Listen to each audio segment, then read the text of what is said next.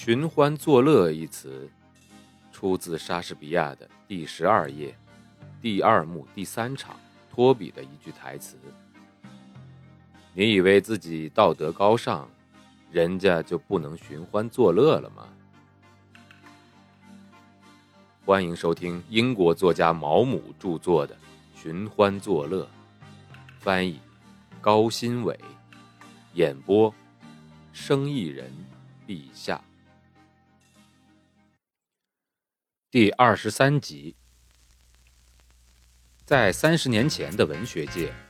上帝是最为流行的内容。信仰上帝是好的传统。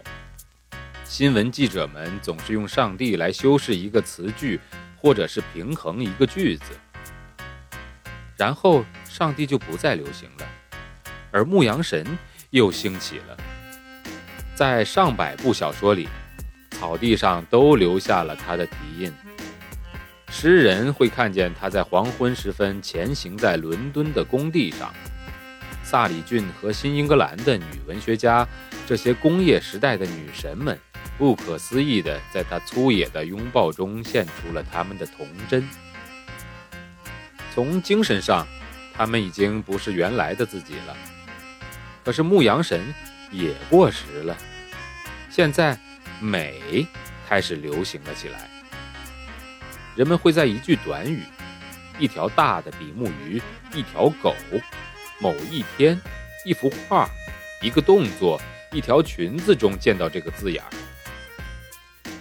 年轻的女人们成群结队，每个人都写了非常有前途的、展现出他们才能的小说。他们闲聊时不断以各种方式谈论着美，或者隐晦，或是调皮，或是强烈。或是迷人，而年轻的男人们，有些是刚从牛津毕业出来，但还在追求着牛津所带来荣耀的人。他们在周刊中告诉我们应该去欣赏艺术、生命和宇宙，但也会粗心大意地把“美”这个词扔进本已拥挤不堪的文字中去。可怜呐，这个词已经被用烂了。天哪，他们真是把这个词给用苦了。理想有着各种各样的名字，而美只是其中一种而已。我怀疑这种喧闹仅仅是那些无法适应这个充满机器的英雄世界的人所发出的悲鸣。我也怀疑这种对于美的热爱仅仅是多愁善感而已。也许。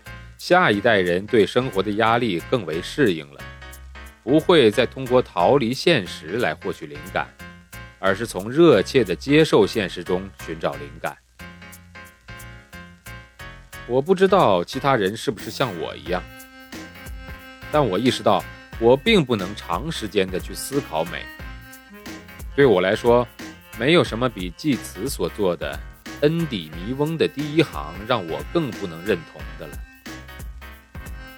当美的事物给我带来它情感的魔力时，我的思绪瞬间开始游荡。当人们告诉我他们可以兴趣盎然地欣赏某个风景或者某幅画长达几个小时的时候，我是不轻易相信的。美是让人忘形的，它就像饥饿一样简单，它真的没什么可说的。它就像玫瑰的香味一样，你可以闻到它。仅此而已。这就是为什么对于艺术的评论是无聊的，除非他没有谈到美，那么他也就没有谈到艺术。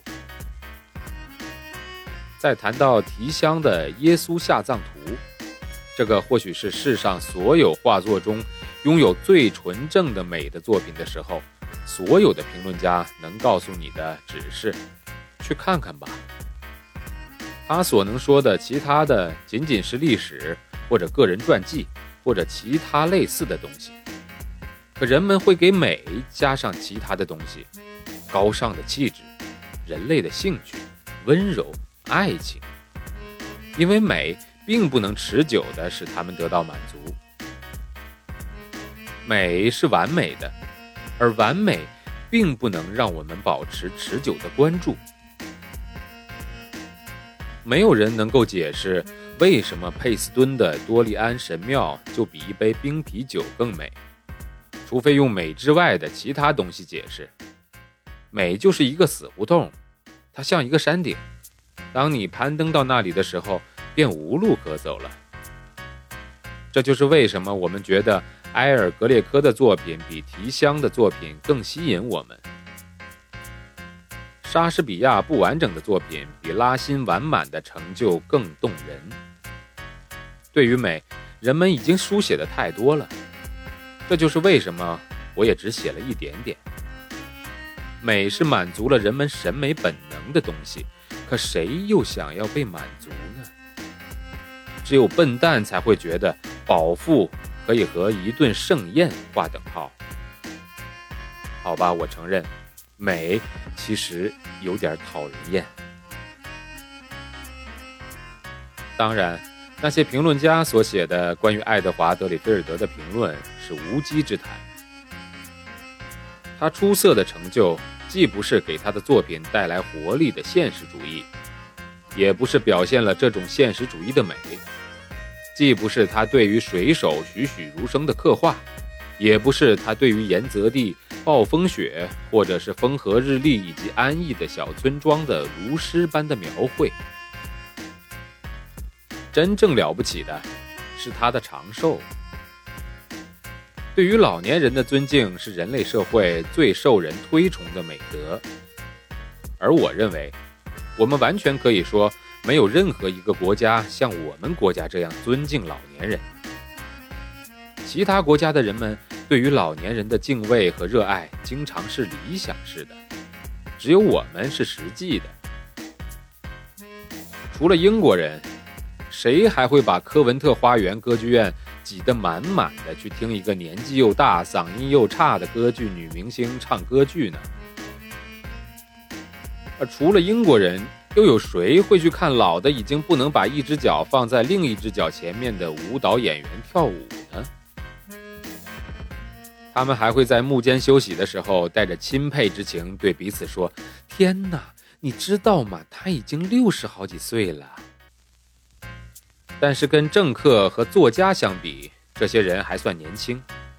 而且我经常觉得，一个年轻的男主角一定性情非常温和。这样，当他七十岁退休时，面对那些政客和作家正是事业顶峰的时候，才不会愤愤不平。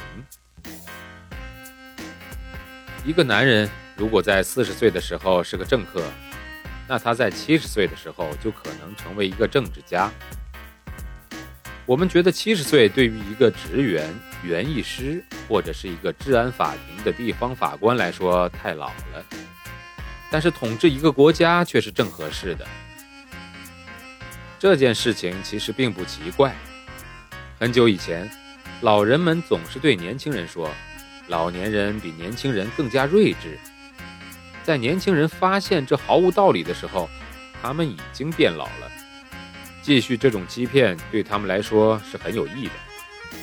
而且，凡是在政界活动过的人都会发现，管理一个国家并不需要太多的思维能力。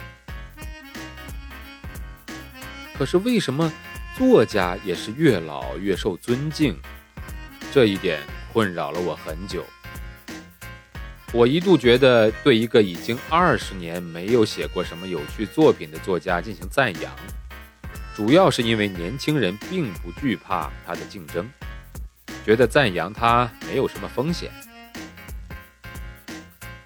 而且谁都知道，赞美一个对你不具威胁的人，是阻挠你所畏惧的竞争对手的有效措施。但这是对人性的否定评价，而我不愿意让世人觉得我是一个廉价的愤世嫉俗的人。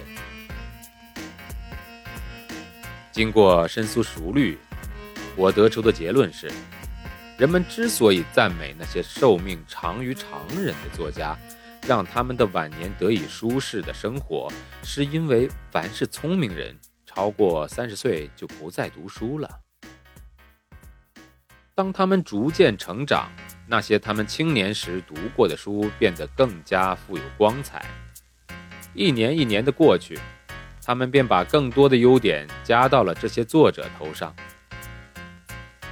当然，他必须继续写作，继续出现在公众视野里。